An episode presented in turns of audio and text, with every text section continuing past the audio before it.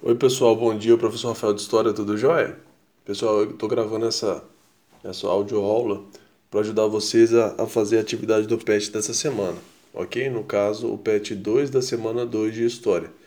Abram aí, por favor, o PET, pode ser no papel, no computador, no celular, no tablet, a forma que você achar viável para poder ter acesso ao PET, você pode usar, tá? Não necessariamente tem que ser no papel, não.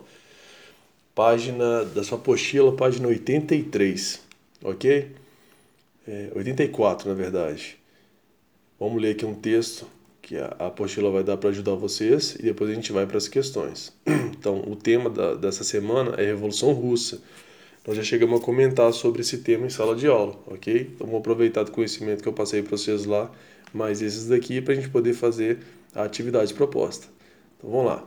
Regime czarista, o, renas, é, o remanescente despótico.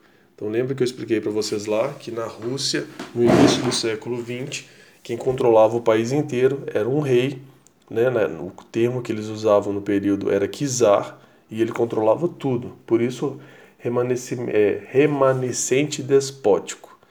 Bom, vamos lá. Até o início do século XX, a Rússia era um estado integrante do império governado por czares que ainda se legitimavam no poder fundamental no direito divino dos reis. Esse, esse só explicando, né?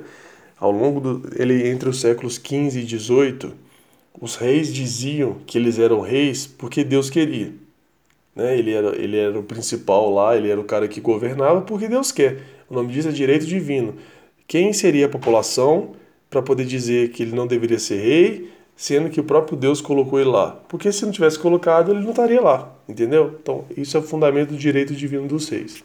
Seguindo, um regime de governo autocrático e intolerante dirigido pela dinastia Romanov, que era a família do czar da época, amparado socialmente pela nobreza de origem rural, pela burocracia do Estado e pelas forças do exército. Então, o que mantinha o rei no governo era nobreza russa rural, não era nenhuma nobreza urbana, né? no início do século XX isso, você ver como é, que, como é que era a Rússia naquela época pela burocracia do Estado, então os funcionários do Estado, e pelas, pela, como a maioria das vezes, né, a força bruta, que é a força do exército. Continuando. A repressão aos opositores do regime russo era conduzida pela política, pela polícia política, agora é difícil falar esse termo, né? Okrahana, sei lá, Okrahana. Bom, é o nome que eles deram para a polícia deles. Uma polícia política, tinha uma finalidade política na polícia, não essa polícia nossa e a finalidade de manter a ordem. Lá era política. O vasto Império Russo era constituído por 170 milhões de habitantes, então já era enorme né, a população russa daquela época, das mais diferentes etnias, culturas e nacionalidades. Então não era um povo só, tinham vários povos dentro da Rússia que formavam o Império Russo. A estrutura social era eminentemente agrária, né? como a elite era agrária, a sociedade também era, e a base feudal, lá da Idade Média, né, feudalismo, a ideia, ainda está na Rússia, foi mantida pelos diferentes, pelos dirigentes do regime até meados do século XIX, quando só então, em 1861, seria abolida a servidão no país. Então a, a servidão, não é nem escravidão, a escravidão não, é a servidão ela vai acabar na Rússia só em 1861. Então realmente é um país que vivia extremamente no passado.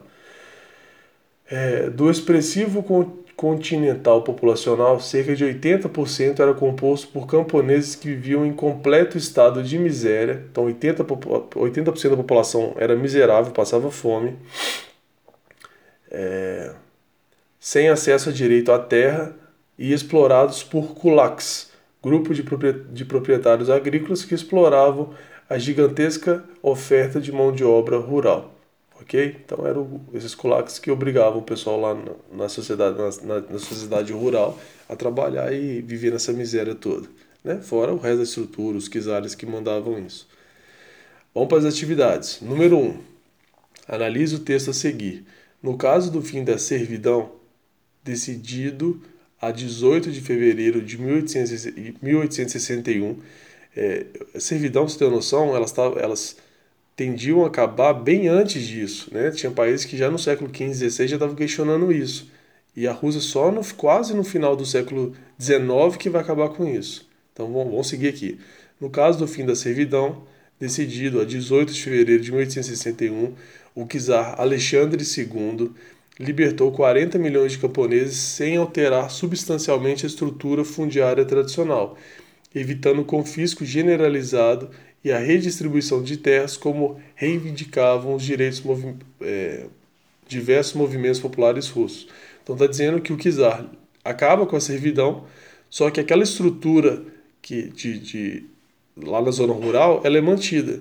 Então, o cara agora não é mais servo. Então tá bom. E o que, que ele vai fazer? Ele não tem direito à terra, ele nada. Então foi bom o fim da servidão, mas não deram estrutura nenhuma para eles. Igualzinho que no caso da, do fim da escravidão no Brasil, em 1888, com a Lei Áurea, que deu aos, aos negros a liberdade, né? acabou a escravidão, mas não deu estrutura nenhuma. Tem casos aí que nem roupa do corpo o, o negro foi possível levar porque a, a roupa era do Senhor. Então, né, essa liberdade dada de, dessa maneira, né, por mais que seja uma liberdade e, e um, uma conquista para a história, não deram nenhuma base para essas pessoas conseguirem criar uma nova vida, entendeu? É isso que está falando na, na, no texto. Continuando.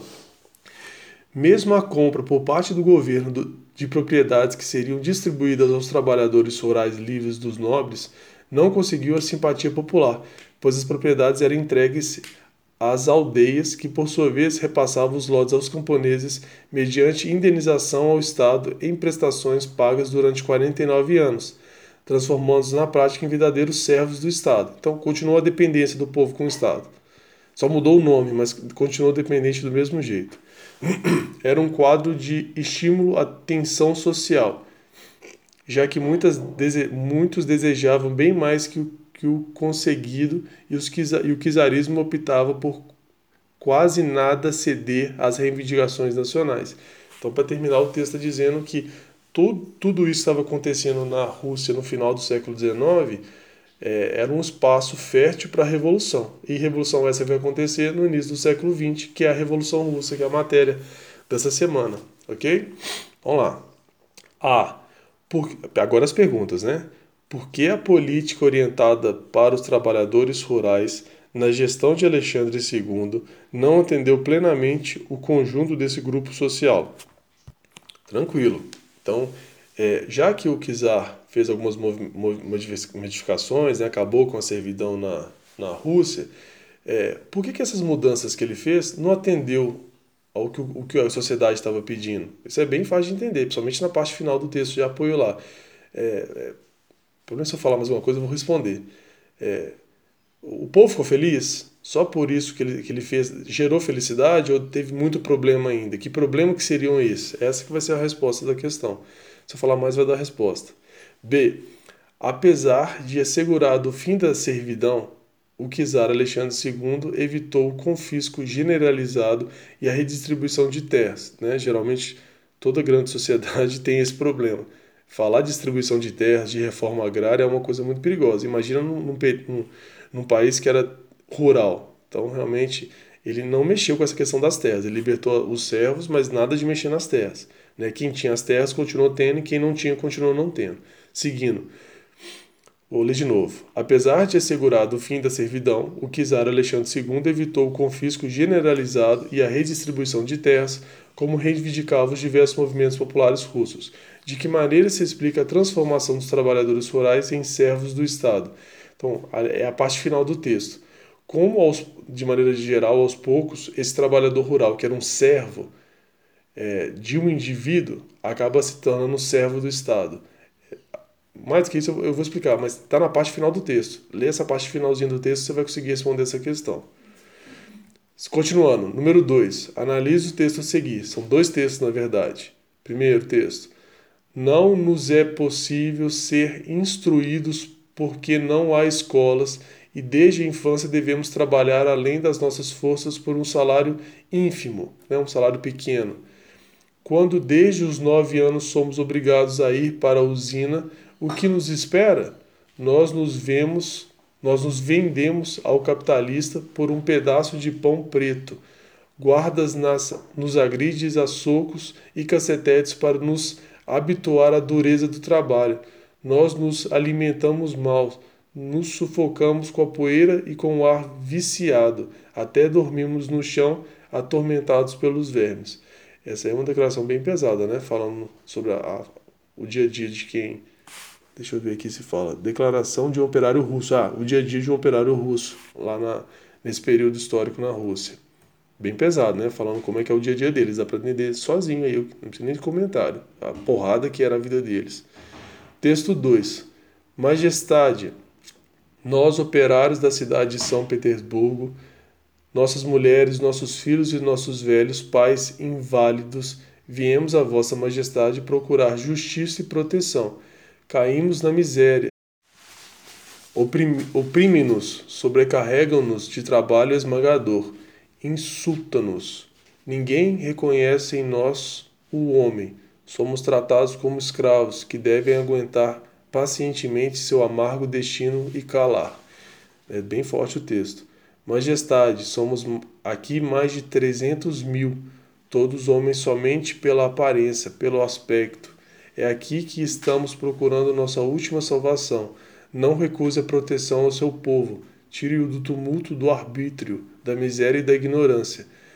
É, petição dos operários ao Kizar provavelmente tem a ver com a, com a revolta lá de São Petersburgo, com, a, com o Domingo Sangrento, mas eu não tenho como afirmar isso, porque não tem dado para isso, mas parece que é isso mesmo, tá? O período lá, lembra que eu falei para vocês que os, que os operários vão para a porta do palácio do Kizar pedindo melhoria, melhores condições de vida e a resposta ao Kizar manda atirar em todo mundo, que é conhecido como Domingo Sangrento.